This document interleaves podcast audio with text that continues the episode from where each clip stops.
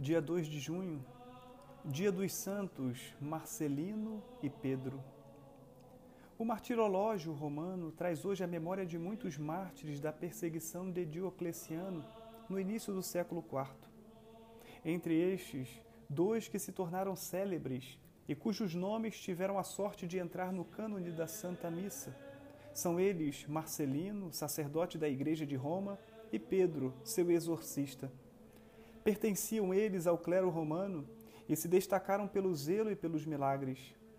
A virtude eminente de Marcelino e a santidade de seu exorcista resplandeciam com muito brilho na capital do Império Romano, para que pudessem passar desapercebidos aos perseguidores que visavam, sobretudo, eliminar com a morte os chefes e animadores da religião cristã. Pelo ano 304, foram presos lançados numa cadeia e submetidos às torturas mais cruéis. A alegria que estes generosos mártires mostravam no meio dos tormentos, a tranquilidade e paciência maravilhavam os carcereiros pagãos. Embora, carregados de correntes de ferro, cantavam louvores a Deus e rezavam pela conversão dos seus perseguidores. Um dia, descobriram que Artêmio, chefe do presídio, andava triste, aparentando um coração amargurado.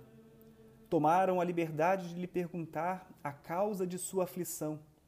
Artêmio respondeu que sua filha única, tanto amada, estava sendo atacada por um mal misterioso, atribuindo-o aos demônios.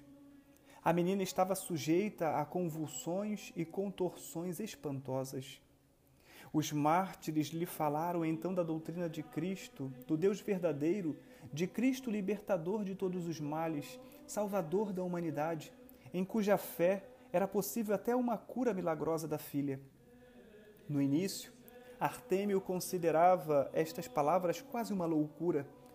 Como teria sido possível ao Deus deles livrar a menina de um mal tão grave se nem livrava da cadeia os mártires que sofriam pela fé.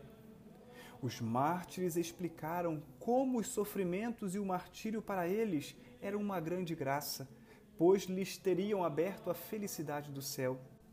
Artêmio comunicou a conversa com os mártires à esposa Cândida e ficaram pensativos. Naquela mesma noite, um anjo libertou o mártir Pedro de seus ferros e da prisão e conduziu para a casa de Artêmio a fim de que lhe sarasse a filha. A notícia deste milagre despertou por toda parte uma admiração incondicionada pelos mártires, e muitas foram as conversões ao cristianismo, começando pela família de Artêmio. Este, em seu entusiasmo pela nova religião, tomou a iniciativa pessoal de livrar da cadeia todos os cristãos. O prefeito da cidade, irritado contra Artêmio, mandou-o imediatamente despedaçar com flagelos armados de chumbo. Em seguida, recapturou Marcelino e Pedro, condenando-os à morte. Como temesse alguma sedição por parte do povo, providenciou que a execução do martírio se desse fora da cidade, em lugar isolado, desconhecido, num bosque chamado Floresta Negra. Aí foram decapitados este bosque, em louvor dos mártires, foi chamado depois de Floresta Branca. Seus corpos foram lançados numa caverna.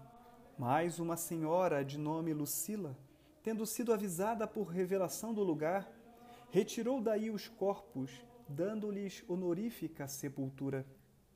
O próprio imperador Constantino Magno, poucos anos depois, fez construir no lugar uma basílica em honra dos mártires, cujo culto em Roma tornou-se muito popular.